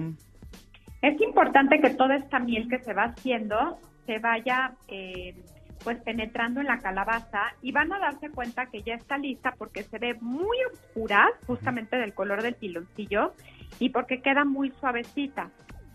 Ok. Una vez que esté ya oscura y todo esto, ¿qué, qué es lo que procede, Pau? Lo que va a proceder es, si tú necesitas, porque se consumió demasiado tu líquido, puedes agregar un poquito más de agua y dejarlo hervir una vez más, como para que todo este caldito rico del piloncillo y el la calabaza y las especias se hagan en otra vez una mielecita. O si ya tu calabaza está lista y está suave y no necesitas agregar más agua, pues sencillamente tú vas a sacar estos gajos de calabaza, los vas a poner en un plato sopero y con una cuchara y un chorrito de leche se disfruta. Calabaza. ¿Y con, con qué me recomiendas acompañarlo? Con... Leche fría, o sea, te lo vas a servir en un plato hondo como de sopa Ajá. y ahí le vas a poner la miel de piloncillo, una de estas partes de la calabaza como en gajos, como les comentaba, Ujú. y a- ahí lo vas a, a revolver así tibiecita tu calabaza con la leche fría y la miel. Y miel. O Ajá. te lo comes solamente así en dulce. Ujú. Oye, eh, leche Y- condensada. y listo. No, ya sería demasiado empalagoso, Manuel. La miel de piloncillo con las especias y la y la calabaza ya es empalagoso, por eso se recomienda también acompañar con leche fría. Ok, sí, sí, sí, para neutralizar un poquito. Exacto. Exacto, ok. A ver, vamos a ver. La calabaza en tacha. Eh, usted va al mercado, va a comprar una calabaza, dependiendo evidentemente de los miembros de la familia, de chica, mediana o grande. Eh, y de sugerencia que ya la partan en el mercado, porque bueno, pues sí, como comentabas, Paula, cáscara de la calabaza, pues es algo grueso, Muy dura. entonces sí, este, va a costar trabajo. Em, preparen la cacerola, hay que poner agua que cubra la mitad, calabaza. Bueno, en esto se le va a agregar los conos de piloncillo, ¿no? Aproximadamente unos 5, ¿cierto? Unos 5 conos de piloncillo, Es correcto. Cuatro piezas de anís estrella. Eh, ¿cómo, ¿Cómo encontramos el anís estrella? ¿Cómo lo pedimos? El anís estrella lo consiguen en donde están todas las especias también del súper o donde te venden todo esto de canela, moles, chiles y demás en el mercado. Ah. Es muy bonito porque es justamente una estrellita que tiene un delicioso aroma Ajá. y que, bueno, no nada más te sirve justamente para la calabaza, sino para poder eh, darle un toque muy anisado a cualquier preparación. Sí. Así es que vale la pena que la tengan. Y además me encanta a mí el anís. Entonces, bueno, Sí. cuatro piezas de anís estrella, tres piezas de clavo de olor y tres ramos de canela. Todo esto en, en la cacerola. ¿no? Hay que dejar hervir a fuego lento unas dos horas y media. Hay que ir viendo cómo, cómo va agarrando color. Ya cuando esté oscura, digamos más o menos parecido al pilon, al este mm, al Sí, piloncillo. el color del piloncillo. ¿no? Ya que vea que está suave, hay que sacar, hay que sacar los gajos de la calabaza, ponerlos en un plato hondo y bueno, pues hay que servirlos con esta misma miel que dejó el piloncillo, que dejó el anís, etcétera, y lo vamos a tomar de preferencia con una leche bien fría y con esta miel. Exacto. Ándale, oye, qué rico. Oye, está delicioso y bueno, pues tienen todo el fin de semana, incluso hasta lunes o martes para hacerlo porque pues estamos en plena festividad de muertos. Sí, incluso no, no pierde vigencia, yo creo que todo el mes de noviembre todavía, ¿no? Como ves? Sí, no, la calabaza la van a encontrar también en noviembre porque es muy típica pues también para las festividades que se hacen mucho en Estados Unidos de Acción de Gracia. Sí, sí, sí, exactamente. Ay, bueno, pa, pues la prepararemos, esta calabaza en tacha. Claro que sí. ¿Dónde podemos encontrar tu receta? Pues ya saben que me encuentran todos los miércoles y viernes en Gastrolab por el Heraldo Media Group y en todas mis redes sociales, ya sabe, Paulina Bascal, el de la palomita azul, la verificada para que no vayan a una cuenta falsa. Correcto. Bueno, pues te mandamos un abrazo, un abrazo enorme Igualmente, siempre, que todos tengan muy bonito puente. Ya no es fin de semana, Manuel, es puente. Ya es puente, disfruta mucho, ¿Eh? ¿eh? Disfruten mucho y cuídense mucho también. Gracias, un abrazo.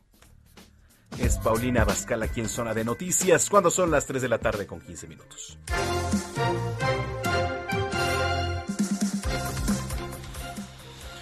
Bueno, octubre es el mes para la detección y prevención del cáncer de mama.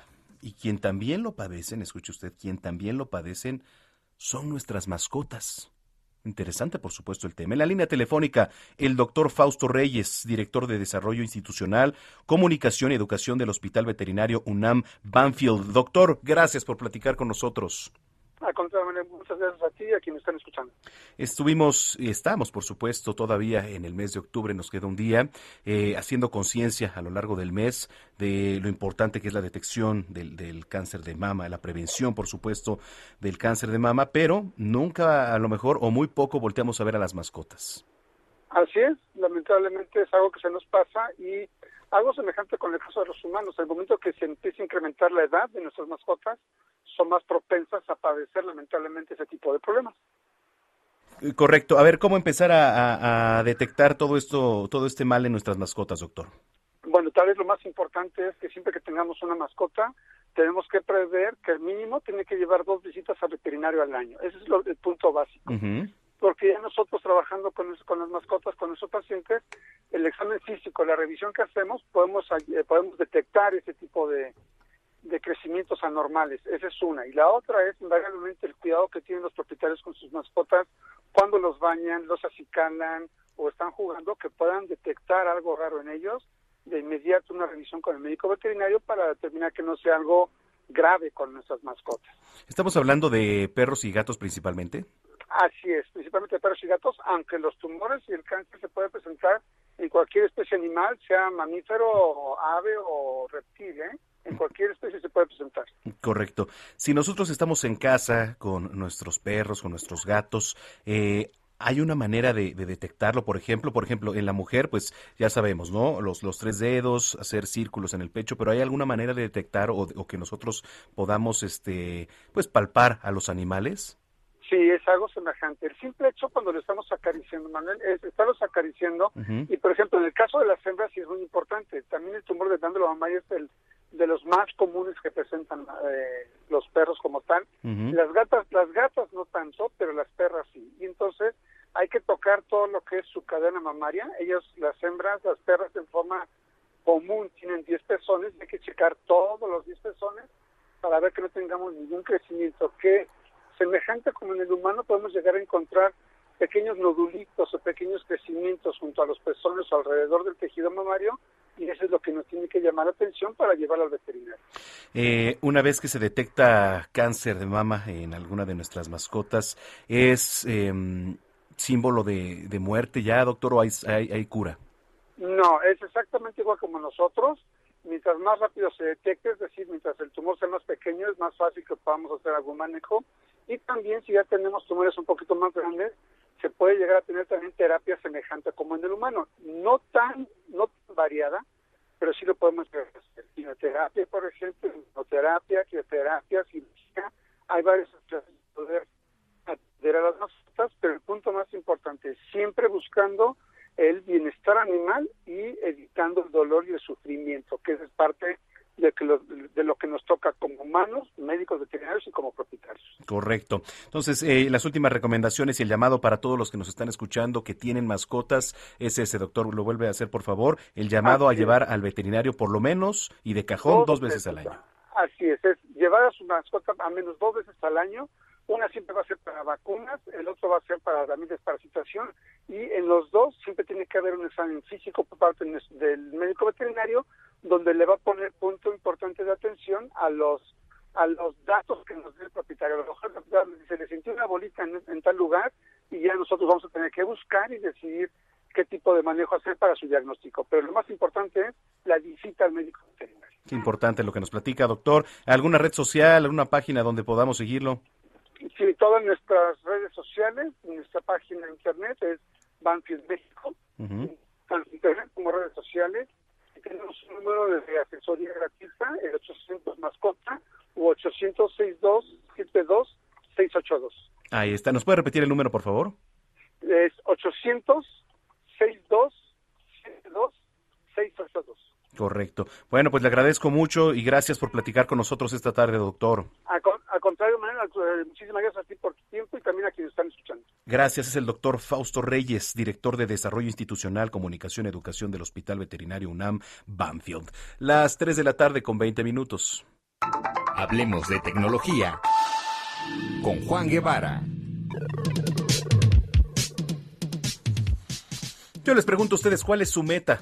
¿Cuál es su meta en la vida? Bueno, pues es que la palabra meta estuvo en tendencia en las redes sociales en la semana. Facebook también fue tendencia. Que si de repente ya se iba a cambiar el nombre de Facebook. No lo sabemos. ¿Qué está pasando? En la línea telefónica desde la ciudad espacial en zona tecnológica, Juan Guevara. ¿Viste qué presentación, mi querido Juan? No, no, no, bueno, ¿cuál es tu meta? ¿Cuántos kilos? Yo nomás te digo que qué, qué bárbaro. una apuesta. bueno, ahorita les platico sobre el, el, reto zona de noticias. Bueno, exactamente, el día 28 de octubre, Facebook cambió de nombre y se llama Meta. Para aquellos eh, que no se acuerden de sus raíces grecolatinas, que por cierto, yo sí reprobé esa materia, fue la única que reprobé en toda la escuela.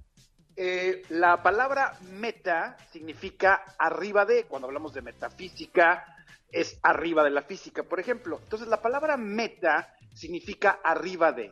Y la nueva tendencia es el metaverso. ¿Y esto qué significa? Significa un universo con una capa paralela o una capa adicional. ¿Qué tiene que ver esto con Facebook? Bueno, Facebook está apostándole todo a crear realidades virtuales o universos o metaversos digitales o universos digitales, porque es la única manera que puede ver que puede ser el líder en las redes sociales.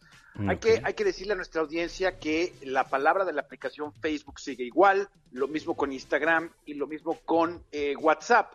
Sin embargo, la marca completa de la compañía, Metaverso o Meta, se va a enfocar en la generación de nuevos, de nuevas realidades virtuales, donde uno va a poder ir y va a experimentar y se va, y va a interactuar con la gente en eh, realidades eh, digitales. Entonces, esto es lo que está apostándole Facebook para los próximos años. Inclusive hizo una, eh, está prácticamente contratando 10 mil personas en los próximos años para poder empezar a generar estos universos digitales. Ahora, ¿cómo le afecta a nosotros los usuarios comunes y silvestres, no? Bueno, ahí les va. Primero, van a ustedes a poner, poner tiendas virtuales en donde los usuarios de Facebook van a poder llegar a comprarles productos y servicios. Van a poder ustedes ir de vacaciones de alguna manera en un ambiente virtual. Van a poder interactuar con, con goggles de, de realidad aumentada en donde van a poder ustedes interactuar con otras personas en universos digitales. Es esta idea nueva en lo absoluto. La primera, el primer metaverso del que tenemos este conocimiento pues se creó en el 2003 con eh, eh, eh, espacios digitales como el Second Life.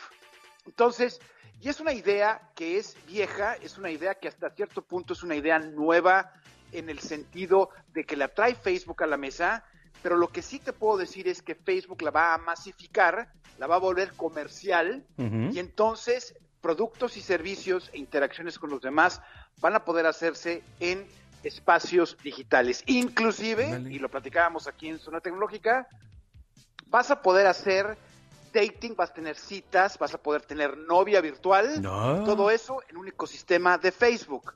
Ah, o sea, en, la propia, en la propia aplicación. En la propia aplicación vas a poder hacer esto. Oye, eso e está inclusive te van a dar. Eso está interesante, Juan. Mira, vamos a la pausa y regresamos con eso. Sí, perfecto. Nos quedamos con eso aquí. Juan Guevara, aquí en Zona Tecnológica. Pausa y regresamos con él.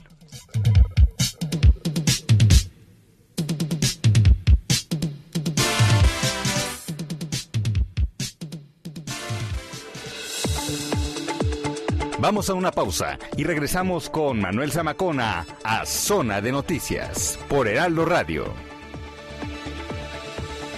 Heraldo Radio, la HCL se comparte, se ve y ahora también se escucha. Ya estamos de vuelta. Zona de Noticias con Manuel Zamacona.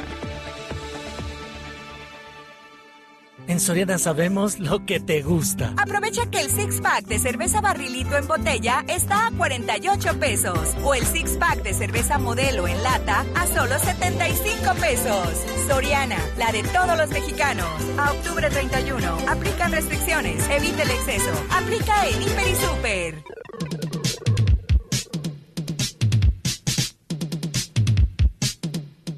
Las 3 de la tarde con 30 minutos ya, 3 con 30 en el tiempo del centro del país. Eh, bueno, nos quedamos entonces, mi querido Juan Guevara, en que Facebook va a ser una pues, plataforma, una aplicación ya con, con muchas cosas. ¿Qué cosas va a tener Facebook?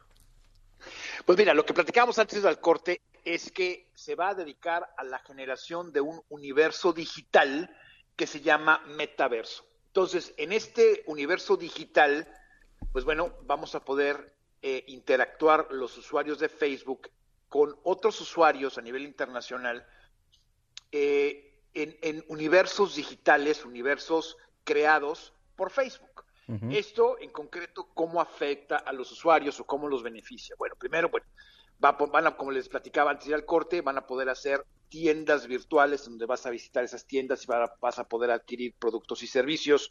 Eh, se va a poder, se van a poder establecer relaciones virtuales, vas a poder ir, por ejemplo, a buscar novio o buscar novia, o buscar amigos en otros lugares, okay. en espacios virtuales. Entonces, todo eso que estamos viendo es, es un intento de Facebook de llegar a lo que es el Facebook de segunda generación, al, al Facebook nuevo, porque ya estamos viendo que hay otras redes sociales pues que le están quitando los usuarios a Facebook, están quitándoles este eh, un uso neto de usuarios, están yendo mucho a TikTok, por ejemplo. Y entonces Facebook tenía que de alguna manera innovar y además cambiarse de marca por todos los escandalazos que ha tenido Facebook. Ahora, la idea del metaverso la, o la idea del universo digital no es una, una cuestión nueva, como les decía, eh, hay aplicaciones o hay sistemas como Second Life o Segunda Vida en donde se interactúa con otras personas en universos digitales. Okay. Ahora, Facebook compró, por ejemplo, una compañía que se llama Oculus, y esta compañía que se llama Oculus mm. tiene una fabrica los este los lentes de realidad virtual. Están Entonces, ¿qué esperamos? Esos, ¿eh? sí. Eso, son brutos, son brutales, sí. o sea, es decir, los juegos son muy padres, eh, PlayStation tiene eh, un, un sistema similar, entonces estamos viendo que la realidad virtual o la realidad paralela digital es lo que viene en los próximos 5 o 10 años, y eso va a tener un impacto en la manera en que nos relacionamos con otros y sobre todo en las redes sociales. Entonces, pues vamos a ver qué pasa, vamos a ver qué sucede. Facebook no es mi santo de mi devoción. La realidad de las cosas es sí, que ha tenido no, muchos escándalos. Uh -huh.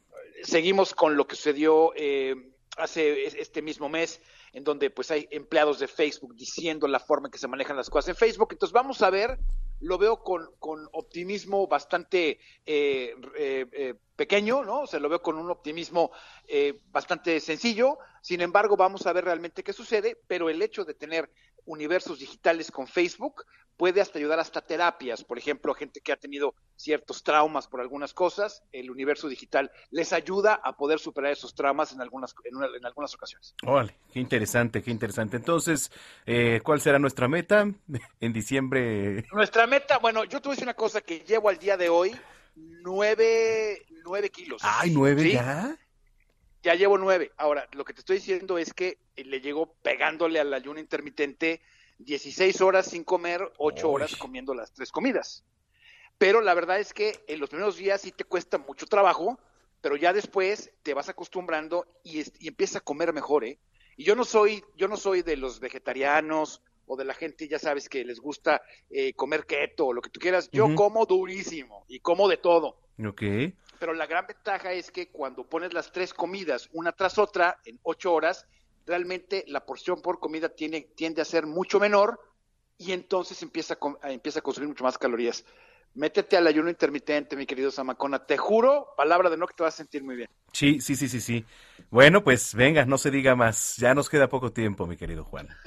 bueno, los invito a que me sigan en Juan Guevara TV, en todas las plataformas, Juan Guevara TV, y estamos aquí listos y dispuestos para contestar sus preguntas y comentarios aquí en Zona Tecnológica. Oye, antes de irnos, ¿qué tal, qué se dice allá en Houston eh, en cuanto a la Serie Mundial? No, bueno, estamos encantados. La verdad es que estamos encantados. Este, bien, va a ser la segunda vez te manda a saludar al Tuve, dice que, pues, que Híjole. te escucha todo el tiempo. Y este, y eh, bueno, pues vamos a estar pendientes del próximo juego, porque la verdad es que eh, vamos a la Serie Mundial y, y existe la posibilidad de hacerlo. Y además, que sabes que Houston va a tener en el 2026 el Mundial, aquí va a haber Mundial. No, sí. En la ciudad espacial. Oye, ¿no, ¿no has tenido oportunidad de ir al Minutes Maid Park? Sí, claro, sí, por supuesto, por supuesto, está, está, está muy padre. Te digo que te vengas un fin de semana, hombre. Sí, sí, sí, cuenta conmigo. Y, hasta con una tejana te llevas, hombre. Uy, no, nada. ya me tienes ahí. Muy bien. Bueno. Un abrazo, querido Juan. Saludos, un abrazo. Gracias, Juan Guevara, aquí en Zona Tecnológica desde la Ciudad Espacial allá en Houston, Texas. Las 3 de la tarde con 37, mi- 36 minutos. Sí, sí, es que un minuto, un minuto es la diferencia.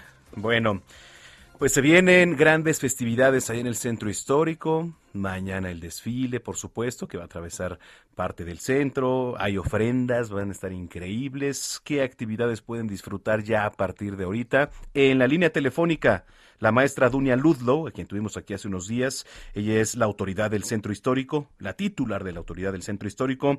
¿Cómo estás, Dunia? Qué gusto saludarte. Hola, qué gusto saludarte. Muchas gracias por este espacio nuevamente. Gracias, Dunia. Oye, a ver, ¿por dónde comenzar con todas las festividades que va a haber ahora con por lo del Día de Muertos? Bueno, en primer lugar, eh, que vengamos con respetando siempre las medidas, con nuestro cubrebocas y sobre todo con muchas ganas de movernos y de caminar el centro histórico, porque como bien lo, lo comentaste, hay muchísimas actividades que se van a desarrollar en prácticamente todo el centro histórico. Entonces, tenemos una serie de ofrendas en el Alameda que representan a las 16 alcaldías eh, del gobierno de la Ciudad de México.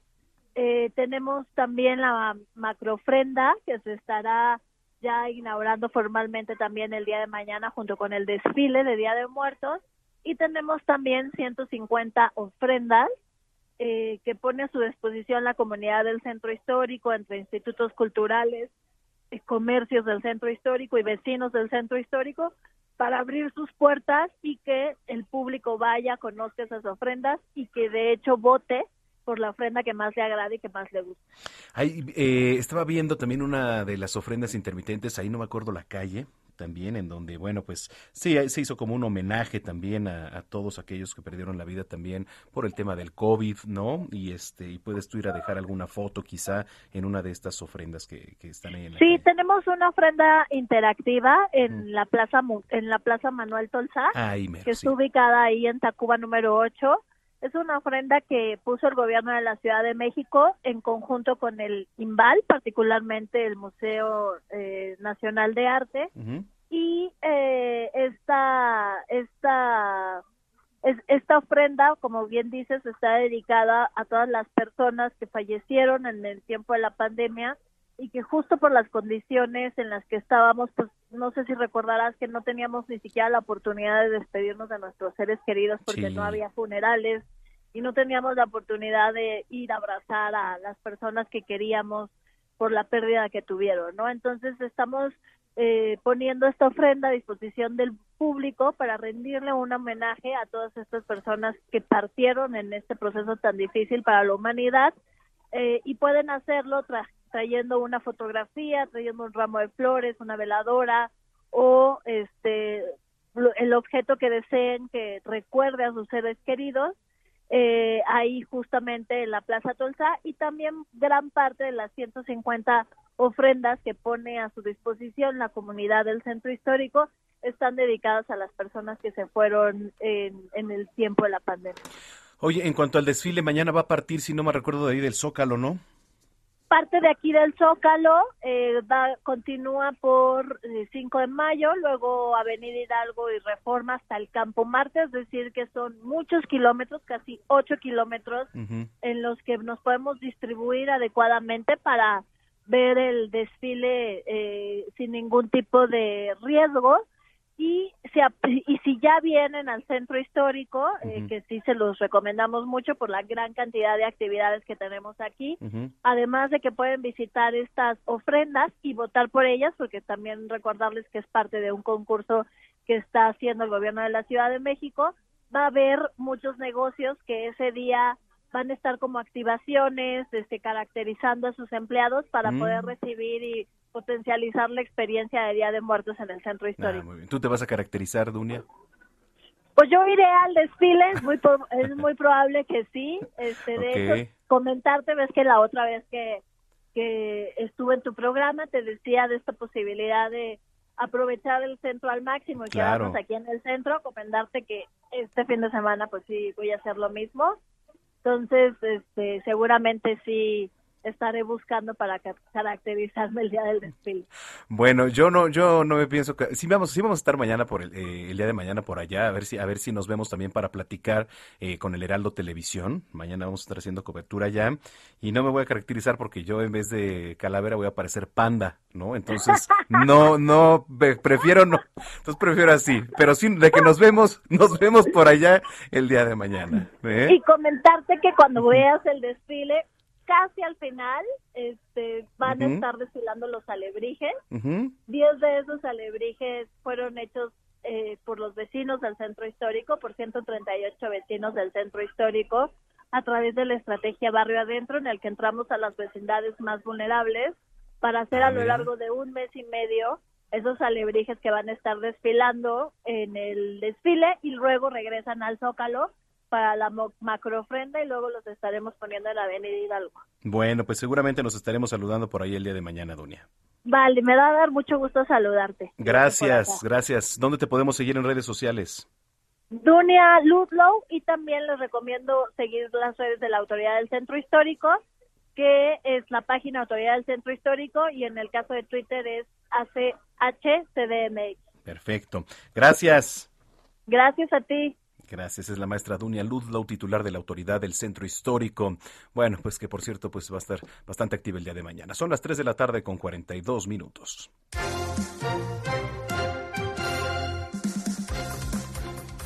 Bueno, el pleito por el cinturón diamante del Consejo Mundial de Boxeo entre Jackie Nava y Mariana La Barbie Juárez. Señoras y señores, va a estar buenísimo, ¿eh?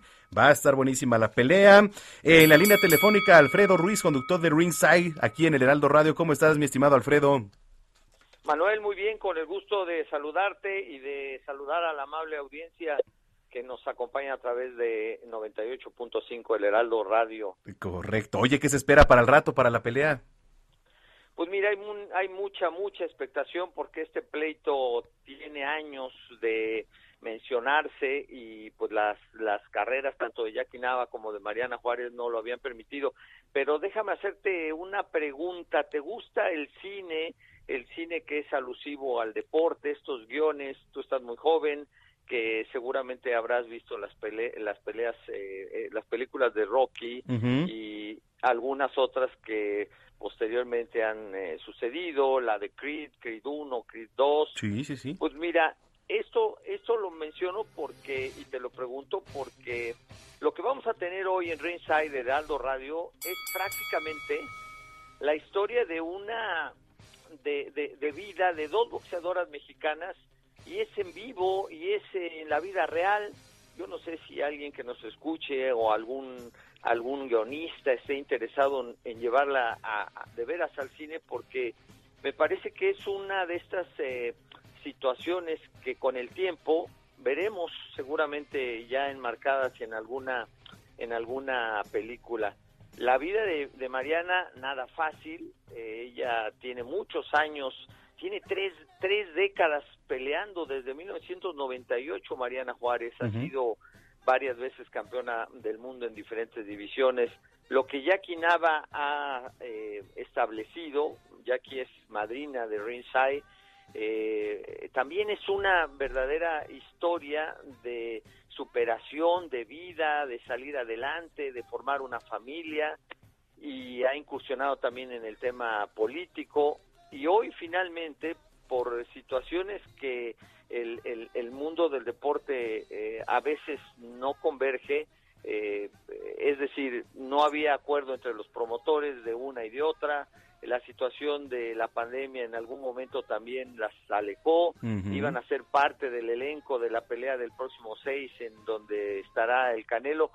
Y todo esto pues le dan un matiz muy particular a lo que será este enfrentamiento, ambas llegan con 41 años de edad y que pues no sé si en, en, en pláticas recientes con las dos eh, estén pensando ya en la posibilidad del retiro y no porque ellas quieran, no porque ellas quieran, sino porque el, el, deporte mismo así es, Manuel. Sí, totalmente. Mira, y además, este, digo, ya es, es una edad a considerar, ¿no? E, efectivamente, no porque las capacidades quizá no, pero ya a esa edad quizá, eh, pues, sería más complicado recuperarse de un mal golpe, ¿no? De una fractura, etcétera. Entonces, este, ¿tienes algún pronóstico en particular, Alfredo? Pues mira, creo que creo que Jackie Nava y no por la localía este pleito no se daba y, pues podía haber sido en cualquier parte de la República incluso en algún escenario de Estados Unidos pero pues la localía que pudiera tener en algún momento el, el apoyo Jackie eh, siento que la puede este le puede dar una inyección de ánimo le puede dar un, un, un respaldo emocional. Pero mire ya estando allá arriba eh, es, es una historia que en cualquier momento puede, puede cambiar. Creo que hay unos ingredientes muy interesantes, muy, muy atractiva la pelea para establecer eh, a estos dos íconos del boxeo femenil en nuestro país y me atrevo a decir que en gran parte del universo del boxeo de damas, ellas son un antes y un después, Manuel. Sí, sin duda, sin duda. Este, ¿a qué hora empieza la transmisión? ¿Cómo nos preparamos para la pelea aquí, mi estimado Alfredo, a través de Heraldo Radio? A las nueve de la noche arrancamos nuestra nuestra transmisión. Vamos a tener varias eh, peleas eh, preliminares. Por ahí hay un chico, eh, Brian Mercado, que trae un récord impresionante de la Ciudad de México. Hay que seguirle los pasos. También a la Sabache Torres, otro chavo que trae 11 peleas, 11 knockouts. También no hay que perderlo de vista. el, pues eh, el lujo del Heraldo Radio y de Ringside es tener como comentarista invitada a ah. alguien que sabe de este negocio, que se sube al cuadrilátero, que se calza los guantes rosas, como es Jessica La Kika Chávez, la de invitada, eh, una doble campeona del mundo, ahí estará con nosotros y con el amable auditorio de El Heraldo Radio. Así que la invitación está hecha en una noche que creo que vamos a recordar y que como bien te decía en esta analogía puede ser material de una película. Sí, junto con Jorge Mille y entonces la Kika Chávez va a estar por acá como analista. Así es, la tendremos ahí de invitada para que nos dé un punto de vista que pues eh, en este caso te acerca más a lo que puede estar viviendo una boxeadora en, el momento de lo que estemos transmitiendo, porque pues eh, en el caso de Jessica es de esta generación, Jessica también tiene muchos años arriba de, del ring, 15 años, y forma parte de una trilogía con La Roca y con Esmeralda Moreno, de tres boxeadoras mexicanas que eh, han sido campeonas y que nos han deleitado en muchas, muchas veladas boxísticas. Así que es un lujo el poder invitar a nuestro auditorio del Heraldo Radio. Correcto, bueno, pues no nos la perdemos. En punto de las nueve de la noche, señoras y señores, ya escuchó aquí esta pelea desde el Auditorio Municipal de Tijuana entre Jackie Nava y Mariana Labarbi Juárez. Usted lo va a poder escuchar a través de la señal de Heraldo Radio. Alfredo Ruiz, Jorge Mile y la Kika Chávez como analista. Hoy, Alfredo, pues eh, qué lujo poderlos escuchar y este estaremos muy pendientes de la transmisión. Con muchísimo gusto, la invitación está hecha para que nos acompañen en esta velada boxística. Insisto, es una noche que vamos a recordar por mucho, mucho tiempo, más allá de gusto por nuestra actividad como relatores, como cronistas, creo que va a quedar marcada en el gusto del aficionado al boxeo porque se traían ganas desde hace muchos años, ¿eh? muchos años, tanto la princesa azteca como la Barbie Juárez. Correcto, muy bien, pues te mando un abrazo, Alfredo. Manuel va de regreso y el mejor lugar para escuchar el boxeo es Heraldo Radio en Ringside. No hay más. Es Alfredo Ruiz, conductor de Ringside aquí en Heraldo Radio. No se lo pierda, 9 de la noche, las 3 con 49.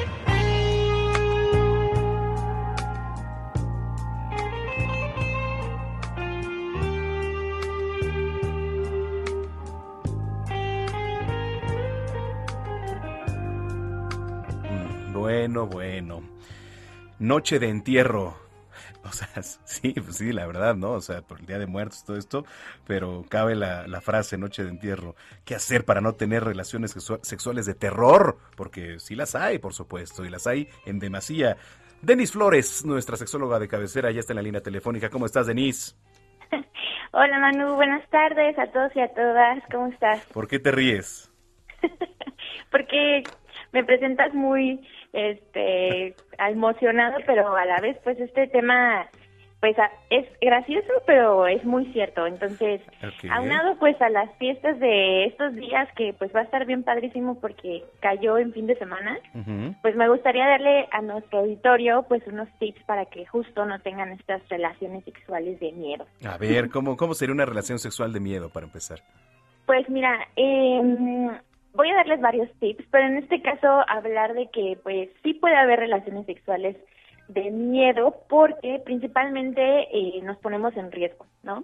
Y a lo mejor el, el tip número uno es, o, la situación número uno es que da mucho miedo pues cuando se nos rompe el preservativo, ¿no? Y cuando, qué miedo horrible es cuando crees que te colocaste de manera eh, adecuada el condón y de repente se suena un puk y dices, no, ¿qué pasa aquí? ¿No? Y entonces da un miedo horrible porque comienzas a imaginar a lo mejor un embarazo, ¿no? Alguna infección de transmisión sexual.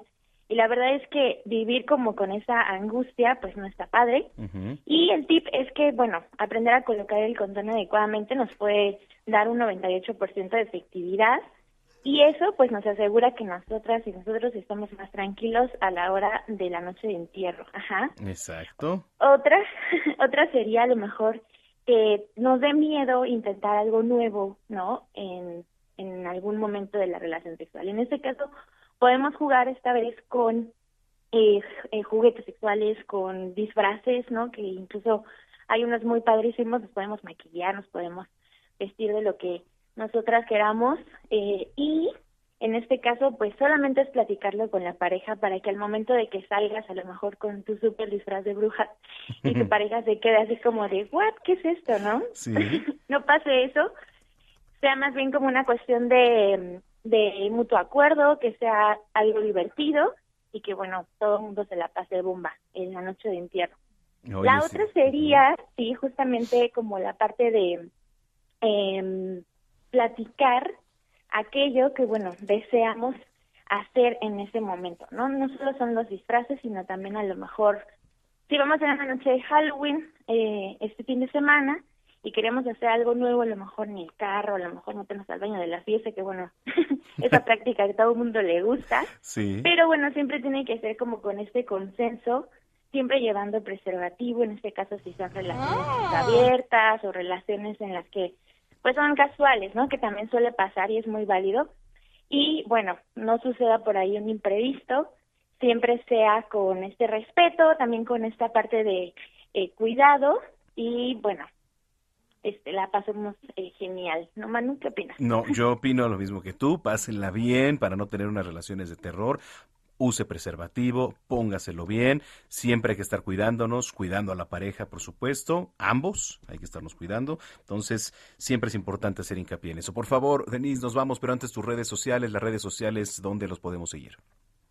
Pues síganos eh, en Décate México en Facebook, Twitter e Instagram, también en arroba condones prudence, Facebook, Twitter e Instagram, y ya saben que tenemos nuestra línea anticonceptiva que siempre está abierta al 55 50 68 96 73. Lo vuelvo a repetir, 55 50 68 96 73. Y bueno, que se la pasen súper bien, como tú lo mencionaste, siempre con mucho cuidado, responsabilidad y pues diversión, que de eso se trata. Te mandamos un abrazo y nos vemos por aquí dentro de ocho días. Claro que sí, Manu. Cuídense mucho, cuídate. Gracias, es Denise Flores, nuestra sexóloga de cabecera en Zona de Noticias. Nos vamos. Gracias por habernos acompañado. Mañana tenemos una cita a las dos de la tarde. Eh, yo voy a andar en la cobertura del desfile del Día de Muertos, haciendo enlaces aquí para Zona de Noticias. Va a estar por aquí Heriberto Vázquez. Pásela muy bien. Gracias por habernos acompañado. Los esperamos en el Parque de la Mexicana. Ya, como a las seis de la tarde más o menos estaremos por allá viendo el cuarto juego de las grandes ligas. Soy Manuel Zamacona y hasta entonces.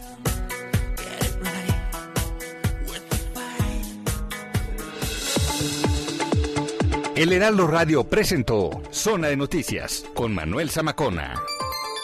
Los esperamos la próxima semana en Zona de Noticias, el epicentro de la información. If you thought the only way to get a more defined jawline with natural looking results was through surgery, think again. Juvederm Volux XC is a non surgical injectable gel filler that improves moderate to severe loss of jawline definition and can help you achieve natural looking results with little downtime. Even better, this improved definition lasts up to one year with optimal treatment. No maintenance required. Improve jawline definition for a smooth, sculpted look with Juvederm Volux XC. For important safety information and to find a licensed specialist, visit juvederm.com. That's J U V E D E R M.com. Not for people with severe allergic reactions, allergies to lidocaine, or the proteins used in Juvederm. Common side effects include injection site redness, swelling, pain, tenderness, firmness, lumps, bumps, bruising, discoloration, or itching. There's a risk of unintentional injection into a blood vessel, which can cause vision abnormalities, blindness, stroke, temporary scabs, or scarring. Talk to a licensed specialist to find out if it's right for you.